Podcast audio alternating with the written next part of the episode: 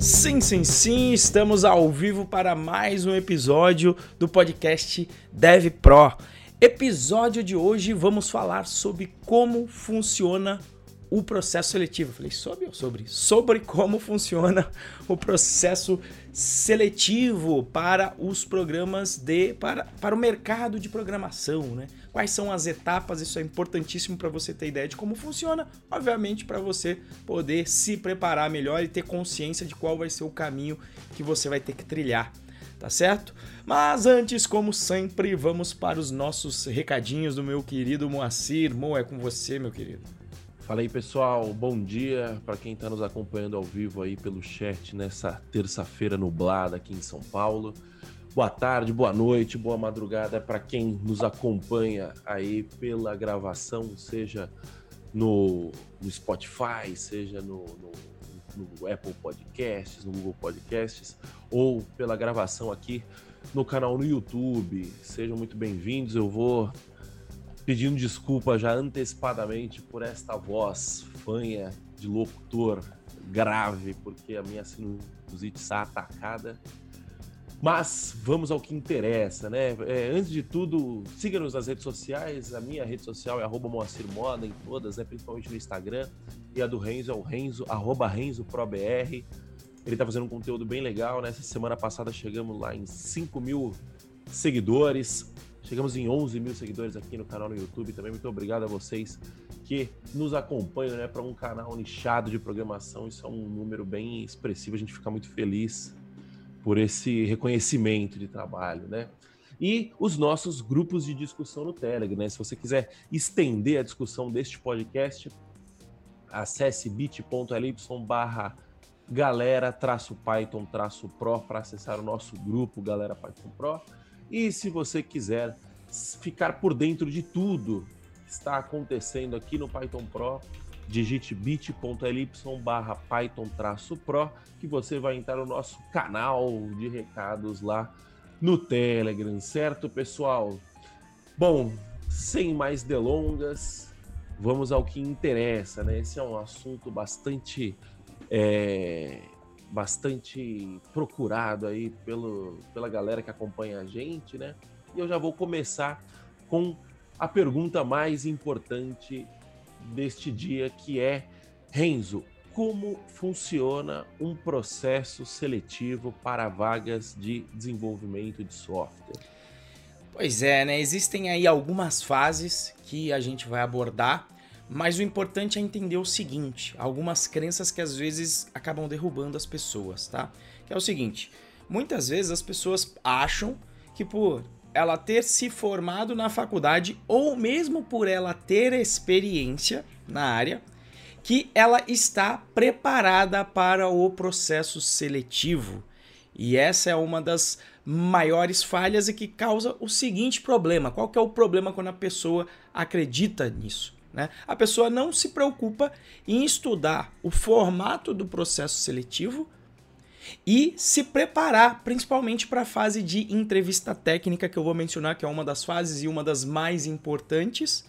Tá? do processo seletivo e por causa disso muita gente acaba perdendo várias oportunidades importantes e a gente viu aí, é, inclusive se não me engano, mês passado, conhecido nosso aí, onde eu fiz uma indicação eu conheço a pessoa, a pessoa já tem anos de experiência e ela foi fazer o processo seletivo, não estava preparada, ficou nervosa na hora, não estava esperando receber uma entrevista técnica de surpresa e acabou não entrando numa vaga bacana que eu tenho certeza que ela tinha condição, que ela tinha condições, mas uma vez que você fez o processo e não performou, fica complicado para quem está contratando falar, ué, mas a pessoa não performou, o que, que será que aconteceu? Né? Então tem que tomar bastante cuidado com isso e por causa disso que a gente se motivou a fazer também esse podcast aqui de hoje, tá bom? Mas vamos à, à resposta direta para a pergunta que o Moacir fez, que é o como funciona, né? ou quais são as etapas de um processo seletivo. A gente já falou sobre currículo, que é a fase para você chegar nessa fase do processo, para você ser chamado para esse processo, e eu vou partir a partir disso. Tá? Eu, vou, eu vou partir deste ponto onde você já foi chamado pelo recrutador. Tá? Bom, é, Basicamente, aqui eu separei em cinco fases e não necessariamente todo processo seletivo tem isso. Eu vou comentar, tá bom? Sobre cada uma delas, se pode existir ou não, quais são os processos e depois eu menciono, inclusive, é, dando exemplo de empresas, tá? Que possuem essa fase ou que não possuem. A primeira fase, todas empresas possuem, tá? Que é o que eu chamo de psicotécnico, a primeira fase, tá? É onde você vai ter o contato de um recrutador seja ele um recrutador de uma empresa terceirizada que a empresa tenha contratado para gerir essa fase de processo seletivo, ou seja um recrutador de dentro da empresa. Mas é o que eu chamo de psicotécnico, tá? Onde você vai ter o contato com essa pessoa do RH. E uma coisa importante para você ter na sua mente: durante o processo seletivo, todas as pessoas que participam, elas querem que você passe. Tá? Do outro lado, dá um trabalho danado fazer esse processo. Então elas querem que você passe, principalmente o teu recrutador. Ele não vai ser o responsável normalmente, é uma pessoa do RH, essa pessoa não é responsável por te avaliar tecnicamente. Então, não conte com essa pessoa para te tirar dúvidas sobre tecnologia, mas conte com esta pessoa para tirar todas as dúvidas acerca da empresa e do processo seletivo. Tá? Então, use o recrutador como seu maior aliado. Ele, mais do que ninguém, está torcendo pela sua contratação, porque normalmente uma das métricas para a turma de recrutamento é justamente quantas pessoas foram contratadas, que, ou seja, que passaram pelo sarrafo dessa fase do processo seletivo. Tá? Então, e, e, esta fase é importante, por que, que eu chamo de psicotécnico? Porque vai ser mais um bate-papo. Para você ser eliminado aqui nessa fase, sei lá, você tem que cometer uma gafe muito grande na hora de conversar com alguém. Você só vai conversar com essa pessoa. Ou, ou, se você estiver fazendo processo seletivo para o exterior, muitas vezes essa primeira fase que eu chamo de psicotécnico serve para quê? Para entender se você consegue se comunicar no inglês, normalmente o inglês pode ser a língua do país que você está indo, mas usualmente as pessoas vão fazer esta fase da essa fase, se você for fazer para um, for participar de um processo seletivo para uma empresa gringa, vai ser para saber se você sabe falar inglês.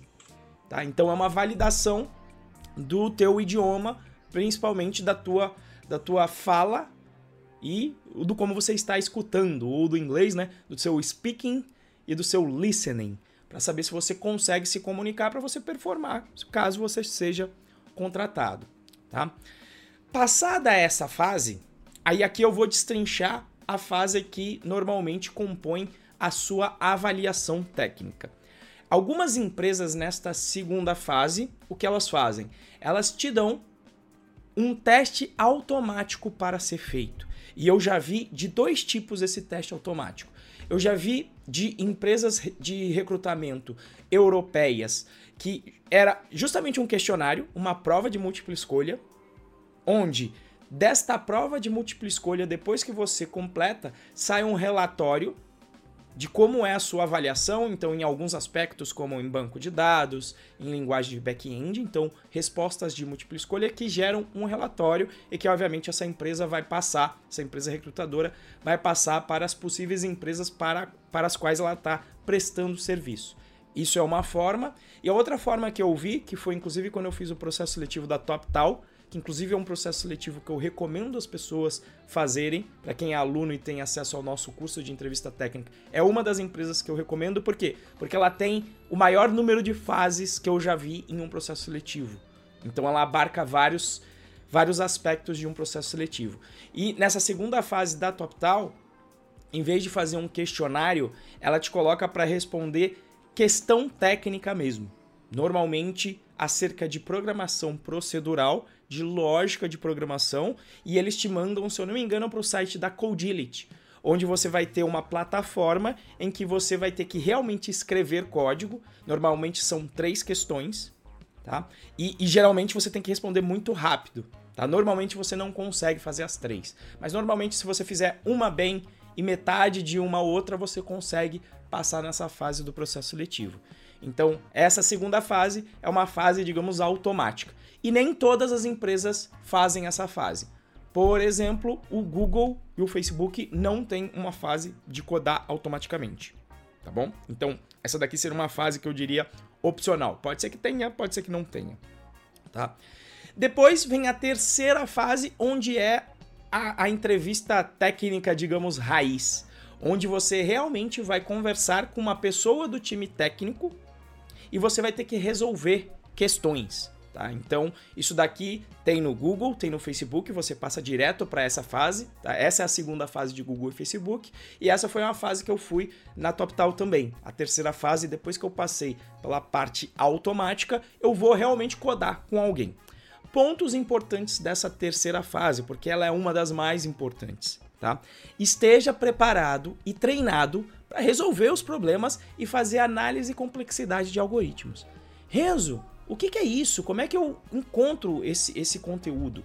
Tá? Dentro do nosso curso de entrevista técnica, e agora eu estou resolvendo, inclusive aqui no canal, toda quinta-feira às 19h05, o que eu estou fazendo às 19h05 é o quê? É resolvendo uma lista de 72 exercícios do site, Program, do site Program Creek, onde é o seguinte: dentro desses 72 exercícios, se você resolver a lista inteira, 90% das questões que caírem são está contida, estão contidas dentro dessa lista de 72 questões ou são muito parecidas. Então, por isso que eu falei que você precisa se preparar. Apenas ter experiência não adianta. Apenas estar formado não adianta, você precisa estar treinado, porque normalmente essa entrevista técnica ela vai durar cerca de uma hora, onde inicialmente ele vai te explicar o problema, vai dar um, um ok, vai durar ali uma meia hora, 40 minutos. Então você precisa estar treinado. Né? O paralelo que eu faço é o seguinte: eu passei no vestibular do ITA, tá? Se você me colocasse, ou colocasse qualquer iteano, qualquer pessoa que passou no vestibular, para fazer a prova novamente um ano depois, mesmo estando na faculdade, a maioria não passaria. Porque é igual treino, é igual treinar para Olimpíada. Se você pegar o Usain Bolt, ele não vai bater o recorde fora de Olimpíada e fora de competição. Por quê? Porque ele tem que treinar bastante, se fortificar, ele se prepara para aquele pico de competição e depois não dá para ele manter aquele ritmo sempre. Então depois ele dá uma diminuída normal. Então o que eu recomendo é que quando você for fazer o processo seletivo, que você dê uma refrescada na memória ou estude se você ainda não passou pelo processo seletivo, tá? Então esteja preparado para resolver os problemas que a gente está resolvendo lá, que eu estou resolvendo aqui no canal. Já resolvemos lá uns 7 e a ideia é que a gente resolva lá os 72, tá? E ju, ju, ju, geralmente no final dessa fase o recrutador te fala, ó, nós vamos fazer aqui o processo, meu nome é, meu nome é Renzo, nós vamos fazer aqui o processo seletivo, vou te passar uma questão técnica, você vai ter que fazer análise e no final você vai me poder me fazer algumas perguntas. Então é o seguinte, te passando uma dica do outro lado, de quem já esteve contratando, tá? Esteja preparado para fazer essas perguntas, tá? E principalmente na hora de fazer o exercício, faça o exercício sempre falando. Tá? É, é, muito chato quando você é o recrutador, principalmente online, quando de repente a câmera não tá ligada e a pessoa fica lá assim. Silêncio, você fala. Eu, quando a pessoa fica em silêncio, cada dois minutos eu falo, você tá aí ainda? Você tá aí ainda? Porque não dá pra saber se a pessoa tá lá. Ou então a pessoa que só fica ruminando, né? Hum. Ah, hum. vai falando, tá? Até porque falar vai te ajudando a entender o problema, tá? E eu vou dar umas dicas específicas sobre isso daqui a pouco. Tá? E então, quando a pessoa fala, olha, acabou a entrevista técnica, pode me fazer a pergunta que você quiser. Esteja preparado para fazer perguntas importantes, para você também avaliar a empresa e demonstrar interesse na vaga. Isso às vezes conta muito. Tá? É o entreter o recrutador. Você entretém durante a fase de resolver a questão técnica, mas também na hora de fazer a pergunta. Então, às vezes a gente, eu tenho algumas perguntas que eu gosto de fazer. Eu pergunto como que é o dia a dia Pra você tentar entender se rola hora extra, como é que rola, qual que é o ânimo da galera, será que tem happy hour. Então eu costumo perguntar qual é o dia a dia, tá? Eu costumo perguntar também para a pessoa o seguinte: o que, que você mais gosta na empresa? E depois eu costumo fazer a pergunta oposta, que é o tipo, o que, que de repente você não gosta tanto ou que de repente poderia ser melhor? Para você entender, porque nenhuma empresa é perfeita. Então vamos saber um pouquinho aí. É óbvio que a pessoa fica. E eu, eu já fiz essa pergunta, inclusive, o que você não gosta tanto, e muitas vezes a galera falou, nossa, nunca, nunca, nunca parei para pensar tanto, e aí a pessoa te coloca, ah, acho que poderia ser melhor aqui na parte de delegação de tarefas, etc. Então ela te expõe algumas vezes alguma coisa que pode ser que você não goste, né? E aí você pode perguntar, como é que é a progressão de carreira? Acontece rápido, devagar? O que, que a gente tem que fazer? Como é que é a gestão? Tá? Então esta é a terceira fase e eu diria que é uma das mais importantes. Opcionalmente, as empresas podem fazer uma quarta fase. Isso na TopTal não teve, mas no Google e no Facebook sim.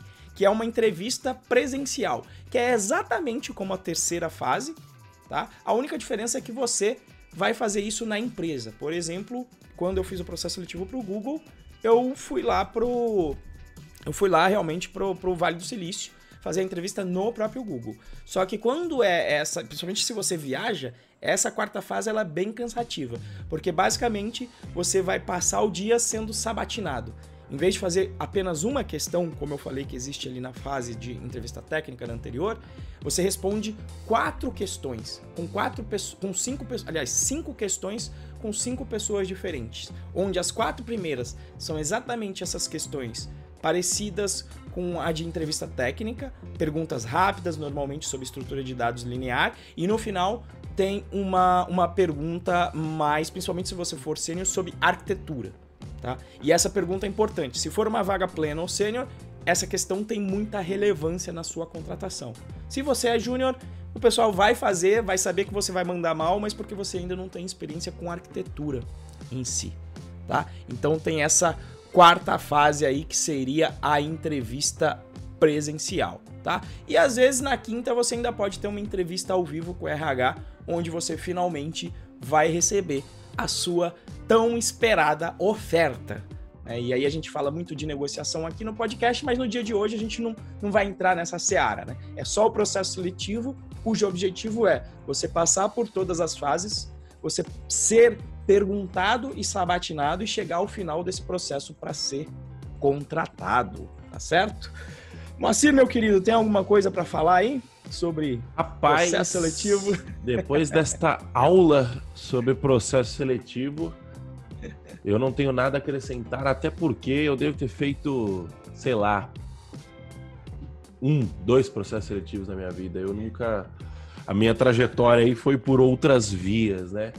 Mas realmente muito bom, né? Eu acho que é, é, é uma. É aquele negócio, né? O, o Renzo é, é, é, outra escola, né? O cara foi, fez, passou no colégio naval, passou no ITA, tem, tem, tem um tem um guideline, né? Tem um playbook para você seguir, né? Tipo assim, existe já um, um, padrão e aí parte da parada é meio que você hackear o sistema, não hackear, né? Mas entender como o sistema funciona e, e, e aprender a, a, usar as regras do sistema ao seu favor, né? É o que você falou, o cara entrou no ITA, um ano depois o cara não entra de novo, porque é uma questão de prática, né? Não é uma questão de. Não é uma questão somente de. Não sei se inteligência é a palavra, né? Mas. É, não é inteligência. Exato, Inclusive, quando me falam que é inteligência, eu falo, tá de sacanagem, tá desvalorizando o trabalho, entendeu? Porque é. inteligência o Deus te deu, você nasceu com aquilo, né? E, um dom, e não é né? o caso. Isso, exato, exato. Não, mas show de bola. É, antes, antes de continuar, né, para nossa para nossa próxima pergunta, é, eu vou, vou aproveitar esse, esse, essa aula que o Renzo deu, esse conteúdo de valor absurdo que o Renzo deu, é, e, e, e pedir para você compartilhar esse conteúdo com, com o seu colega que está querendo a sua primeira vaga ou que está querendo é, uma vaga em uma empresa um processo seletivo mais robusto, né? É, até acho que até para estágio, né? É, eu acho que é, é, mais fácil até encontrar em estágio esse tipo de, de, de processo, né? Justamente porque no estágio que é um negócio mais é, sei lá, na baseada, né? Que, tipo, vem muita gente, os caras precisam de critérios muito mais objetivos para poder é, filtrar, né? Conforme a gente vai avançando na carreira, eu acho que é, é, é mais fácil, digamos assim, você encontrar é, um, processos que dependem muito mais do que indica do que é, do que desse processo estruturado, né? Mas enfim, se você está ouvindo aí, compartilha com, com o seu amigo que está tá querendo é, conseguir uma vaga nova, né? Se você estiver assistindo a gravação aqui pelo YouTube, manda o link para essa pessoa, é, dá o seu like aí no vídeo, se inscreve, né? Porque isso é muito importante para a gente conseguir é, continuar compartilhando, né? Produzindo conteúdo. A gente produz. É, nossa, acho que a nossa missão aqui é, é conseguir ajudar cada vez mais pessoas a, a entrarem no mercado de programação e verem que não é esse bicho de sete cabeças que muita gente acha que é, né?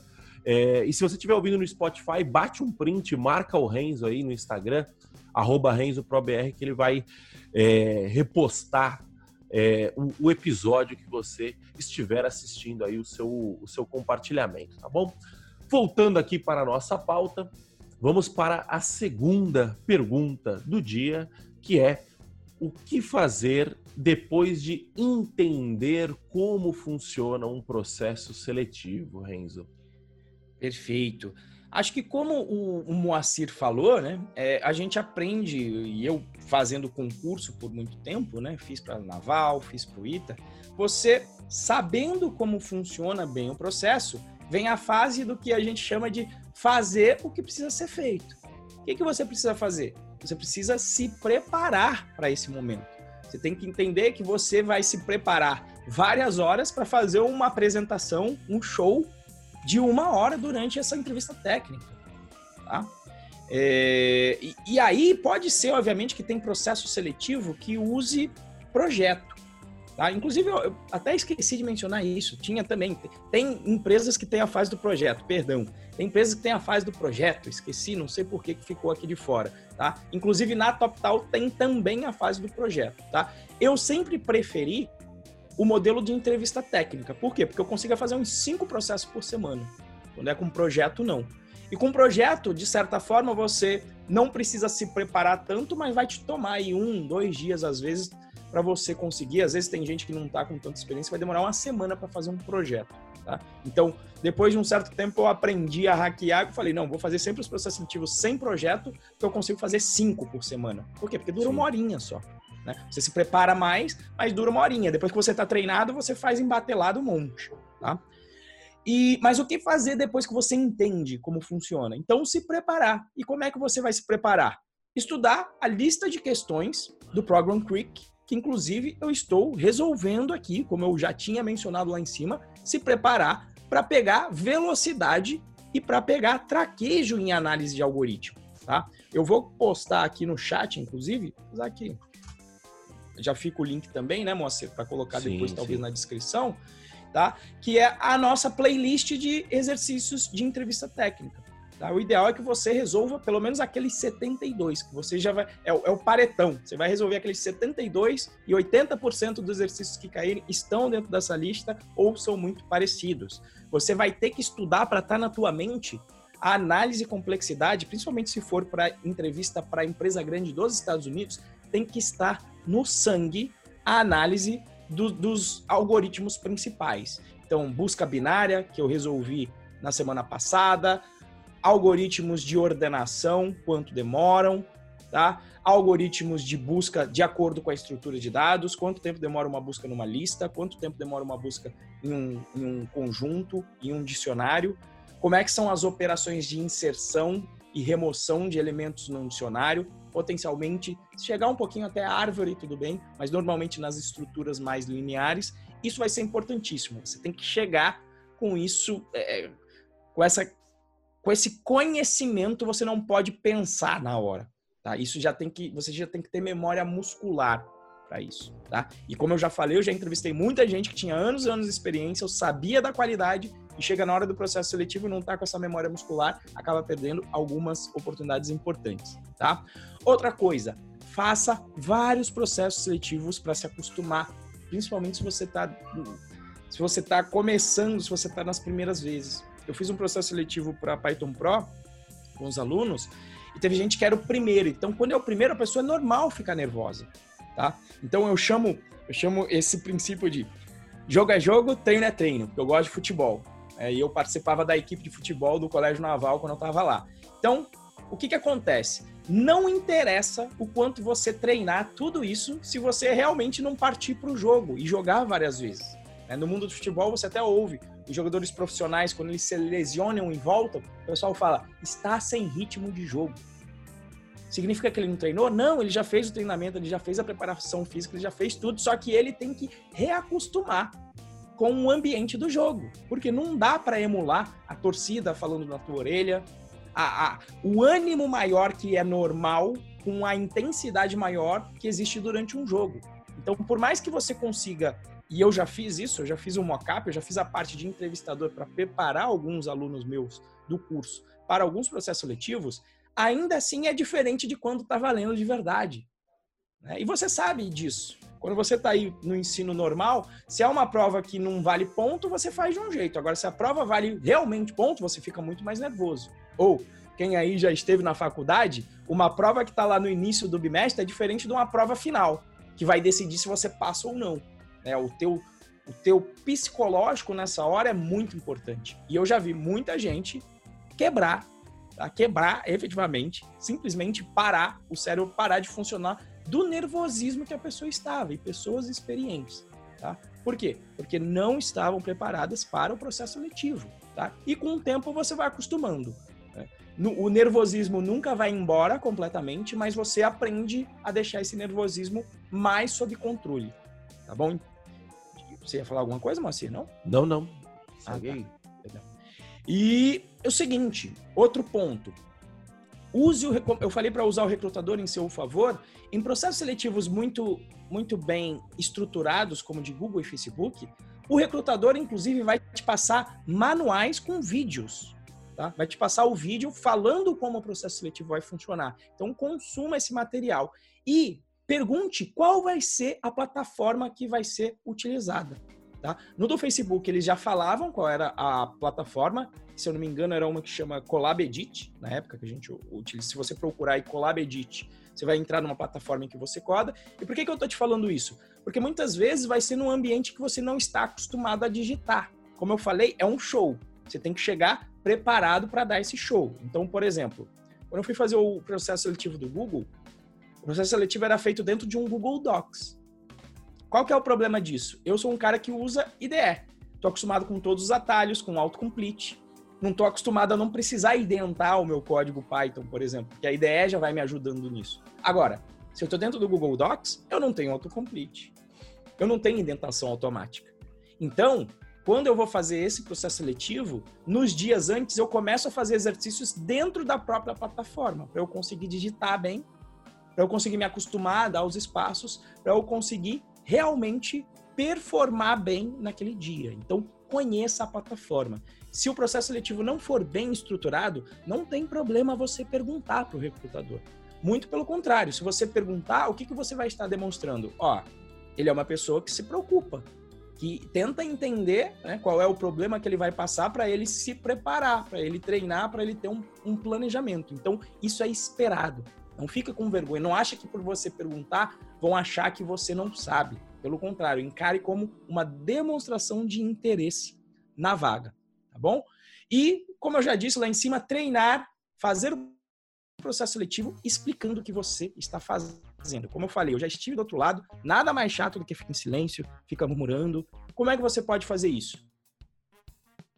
Tente fazer, é, é, a, participar, por exemplo, de dojos né? Eu sei que agora a gente não vai conseguir fazer isso de maneira presencial, mas online, né? onde você vai codar com outras pessoas e você vai ter que explicar o que você está fazendo.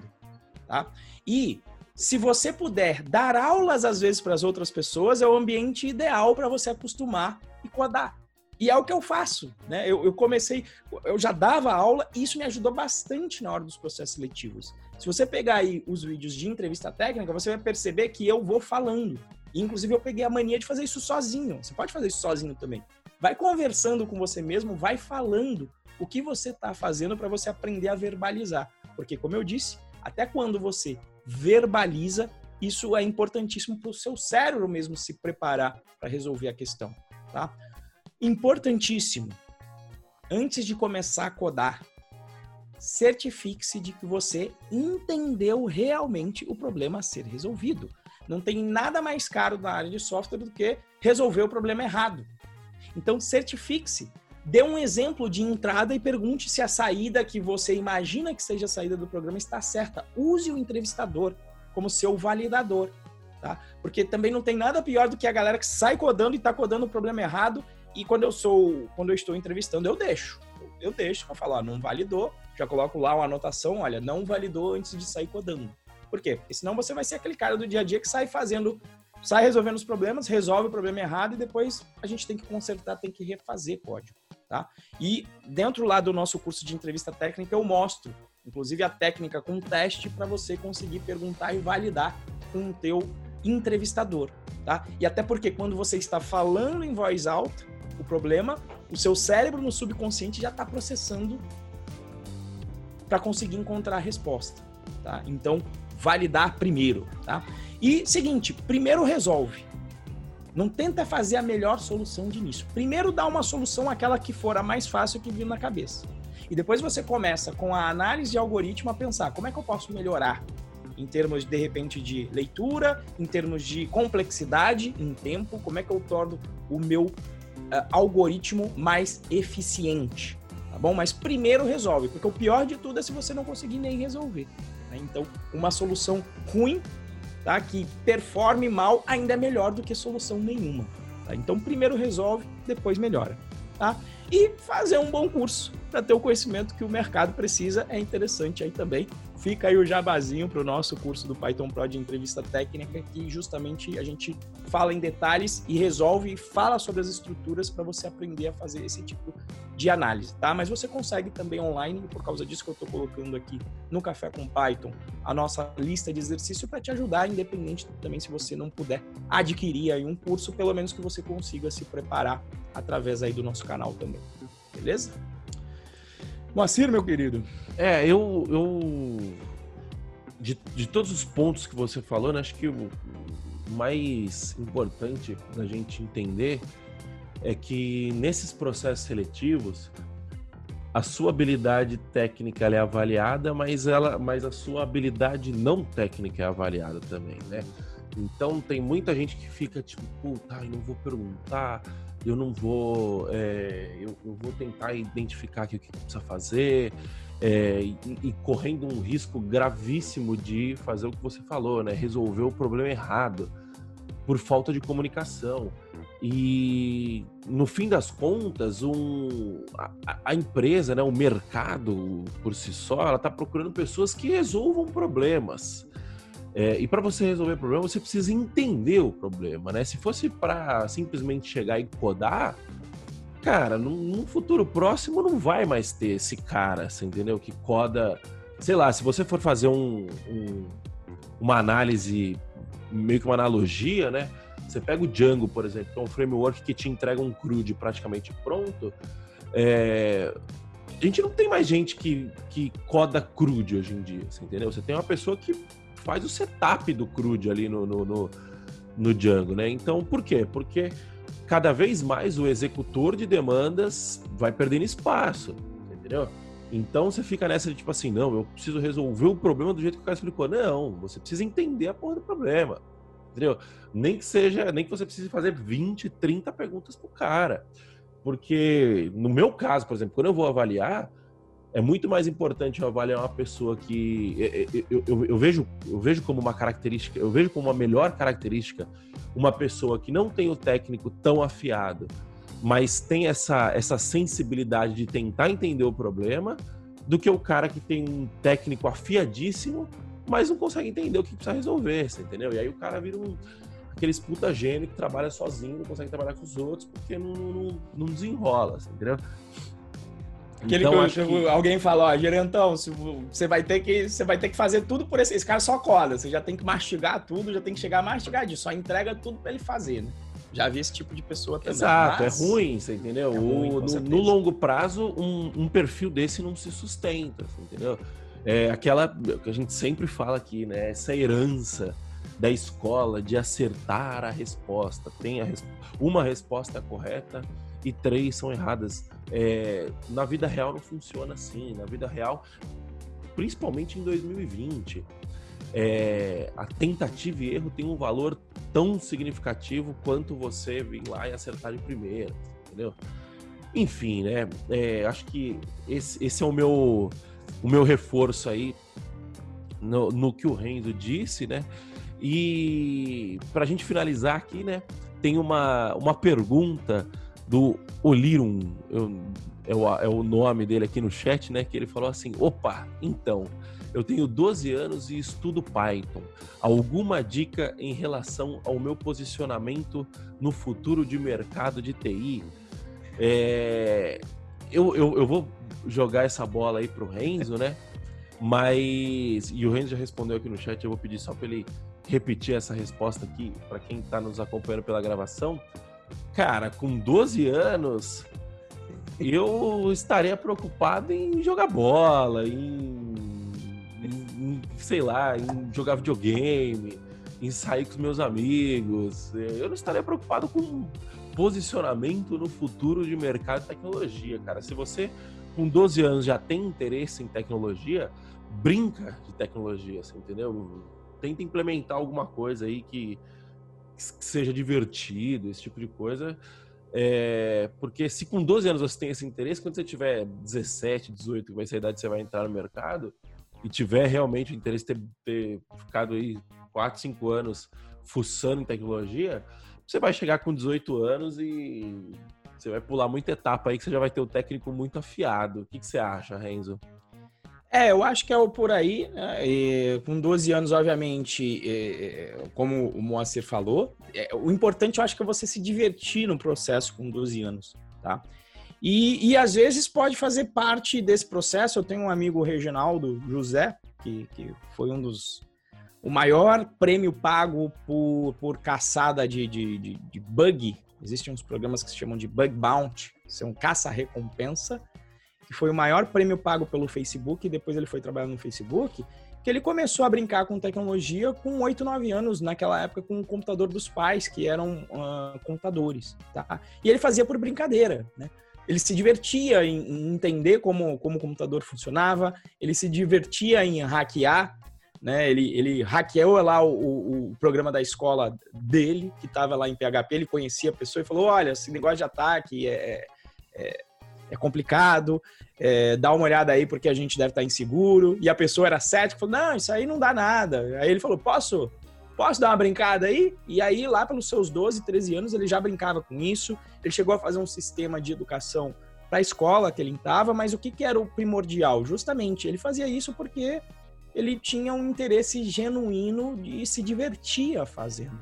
Então, acho que com 12 anos, obviamente, se possível, se divirta no processo, mas só o fato de você estar tá preocupado é, é, é, com isso agora, né? Tenha noção que se você usar isso como uma brincadeira, isso vai ser importantíssimo para você lá na frente, tá? Mas eu também não me preocuparia extremamente, não. Já tem que estar preparado para entrar no mercado com 14 anos. Se você só se preocupar em entender, em programar um pouquinho todo dia, né? Vamos dizer, além de jogar os joguinhos, de repente você entender um pouco como funciona ali a física da coisa por trás, um pouco a matemática, um pouco, um pouco da programação, quando chegar a hora, você vai estar voando e potencialmente vai estar mais preparado do que a galera que realmente não, não se preocupou com isso em nenhum momento. Tá? Mas eu diria realmente para você com 12 anos se preocupar mais em se divertir no processo do que se preparar para o mercado de trabalho. Tá? Aproveita um pouco essa fase aí porque ela passa rápido e, e, e, e, se você puder ir na brincadeira, eu acho que já vai ser interessante. Aí você pegar um Py Game da vida, um Code Sculptor, onde você consegue fazer algumas animações. Eu acho que o principal é te manter motivado com a área. Tá? Então, se preparar agora para o mercado com 12 anos, até porque, segundo a nossa legislação, né, você não poderia trabalhar antes dos 14, né? então talvez seja ainda muito cedo, mas eu sei que tem uma molecada aí que é mais precoce, né? Tem uma galera às vezes que chega em faculdade com 12 anos, pessoas super dotadas, mas eu recomendo a você realmente se divertir também, assim como o Moacir. É, eu, eu, eu, comecei mais ou menos nessa idade a programar, 12, 13, não lembro. É... Inclusive foi até meio. Tipo assim, foi bom, né? Porque eu, eu sabia HTML, PHP na época e tal. E só que quando eu cheguei na faculdade e comecei a aprender C, eu meio já tava com muito vício de PHP, essas coisas. E também, né? quem precisa aprender C hoje em dia se você for trabalhar com desenvolvimento web, por exemplo, né? No... Mas enfim, eu acho que essa é a dica, tá bom, Olirum? Bom, pessoal, acho que por hoje é só. A gente está testando aqui um formatinho um pouco mais curto. Deixem o feedback de vocês aí, deixa no comentário ou manda uma DM lá pro Renzo no arroba RenzoProBR ou para mim no arroba Moacir Moda. Vocês preferem episódios mais curtos ou vocês preferem episódios mais longos em que eu e o Renzo a gente desembesta a falar? Deixe seu comentário aí, é, porque, como eu sempre digo, a gente faz isso aqui para vocês. Então, neste podcast, a voz do povo é a voz de Deus, não é, Renzo? Com certeza, com certeza. Então tá bom, pessoal. É, muito obrigado pela companhia de hoje. Muito obrigado ao pessoal do chat aqui nessa manhã de terça-feira. Muito obrigado a você que está nos acompanhando pela gravação. Até a próxima e valeu. Tchau, tchau. Falou. Até mais, gente. Até a próxima.